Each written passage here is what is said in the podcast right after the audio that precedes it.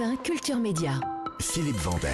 Bonjour Rémi Jacob. Bonjour Philippe, bonjour à tous. Au sommaire de votre journal des médias. Xavier Niel, le patron de Free, candidat pour reprendre la fréquence de M6. Également une action en justice menée par une centaine de personnes qui se disent victimes d'influenceurs. Vous entendrez dans un instant leur avocat au micro de Culture Média. Et enfin, Antoine Decaune et la chroniqueuse de quotidien Ambre Chalumeau nous parleront de leurs programmes respectifs diffusés ce soir à la télé. L'un est sur Canal+, l'autre sur TMC. Mais d'abord, évidemment, on commence par les audiences qu'ont regardé les Français hier soir, le top 3. Et c'est euh, et c'est France 2 qui est en tête avec le lancement de la série Piste Noire, 4,5 millions de téléspectateurs, soit 22% euh, du public. Derrière, on retrouve TF1 avec le final de la saison 1 de la série Lycée Toulouse-Lautrec, 3,6 euh, millions de téléspectateurs, soit 16,9% de part d'endurance. Hein. C'est en hausse par rapport à la semaine dernière. Enfin, France 3 clôture ce podium avec le film de Guillaume Canet, Ne le dit à personne, 1,7 million de téléspectateurs et 8,8% de part d'audience. Europe 1, le journal des médias. Journal des médias qui débute avec Xavier Niel, officiellement candidat pour reprendre le canal 2 M6. Et oui, le euh, propriétaire du groupe euh, Iliad, hein, qui détient euh, notamment Free, veut lui aussi sa part du gâteau télé. Hein, c'est officiel depuis hier soir. Il est candidat à la reprise d'un canal TNT. Ça se passe dans le cadre du renouvellement des fréquences de TF1 et M6. Celles-ci arrivent à échéance le 5 mai prochain. Et dans le communiqué publié hier par l'ARCOM, on découvre que le projet de Xavier Niel est baptisé tout simplement 6. Hein, c'est son nom, 6. Et ça ne laisse évidemment aucun doute sur le canal le numéro du canal convoité. À noter que Xavier Niel avait euh, déjà hein, dans le passé tenté à plusieurs reprises de racheter euh, le groupe N6, mais sans y parvenir.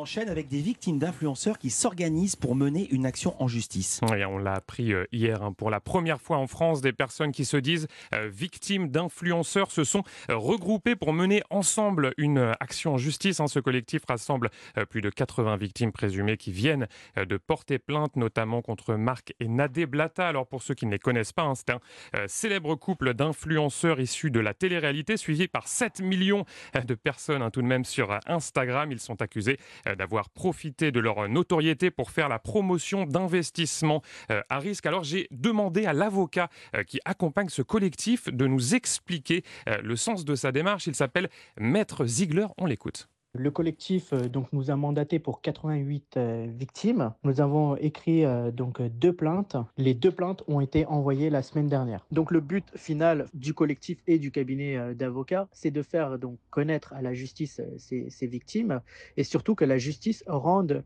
une décision qui fera office de jurisprudence. Cette jurisprudence va pouvoir aider grandement le gouvernement et le législateur afin de voter une loi pour encadrer au mieux la profession de l'influenceur.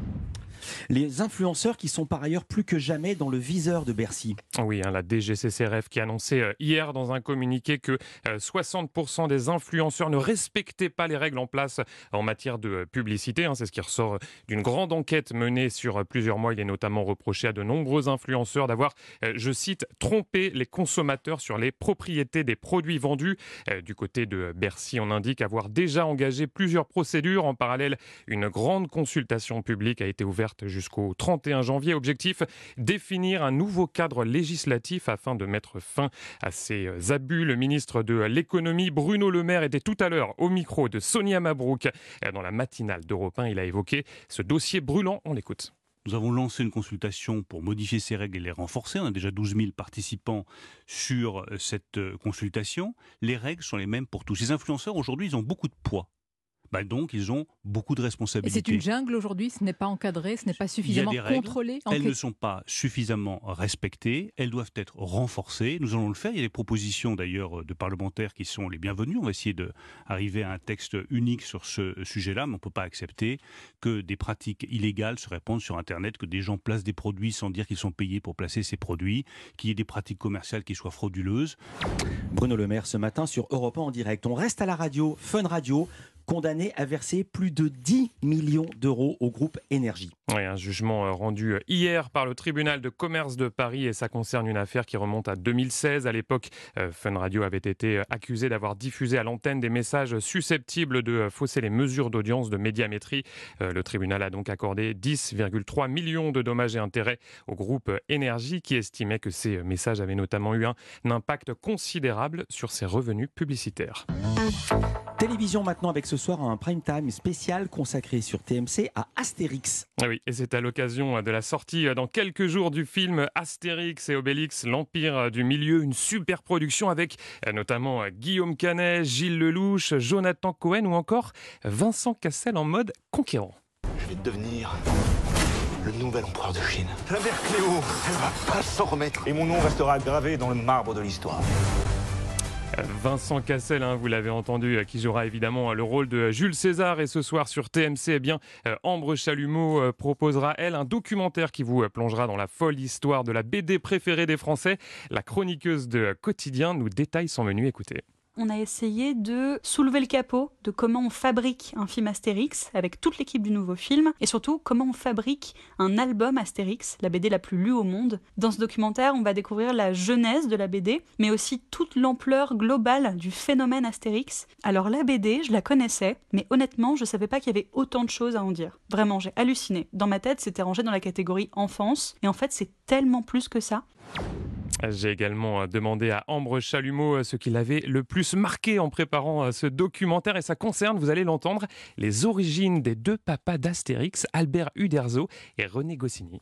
Il y a un symbole qui m'a vraiment frappé en préparant le docu. Donc j'ai découvert à quel point Astérix, c'était un symbole national. Les Français l'adorent, un satellite français s'appelle Astérix, plein d'hommes politiques ont essayé de le récupérer. Et Astérix, la fierté française, a été créé par deux descendants d'immigrés. Dans le documentaire d'ailleurs, Anne Goscinny, la fille de René Goscinny, dit Astérix et Obélix sont la preuve que l'étranger enrichit la France. Et là, je trouve que c'est vraiment flagrant.